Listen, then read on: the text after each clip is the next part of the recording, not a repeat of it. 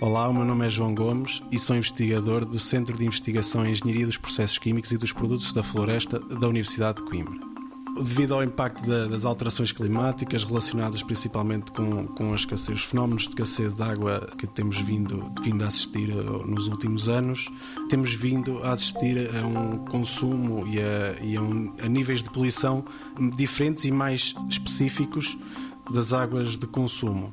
E neste sentido, o H2O for All é um projeto hum,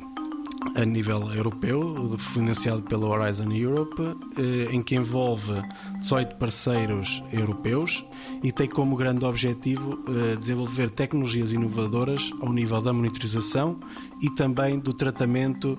das águas de consumo para minimizar o impacto da crescente escassez de água, que leva à criação de subprodutos de infecção. Então, o Waste for All tende a querer resolver eh, eh, o impacto desta problemática do, do uso excessivo de desinfetantes, que forma subprodutos de desinfecção. A Universidade de Coimbra, neste projeto, tem como objetivo o desenvolvimento da, de tecnologias inovadoras para, para substituição e, e ou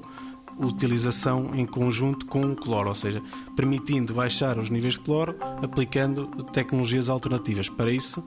temos eh, desenvolvimentos de tecnologias avançadas de, de, tratamento que permitem remover quer a matéria orgânica que, que vai formar estes subprodutos, quer também os próprios subprodutos, eh, caso sejam formados. 90 Segundos de Ciência é uma produção conjunta Antena 1, ITQB e FCSH da Universidade Nova de Lisboa, com o apoio da Fundação para a Ciência e a Tecnologia.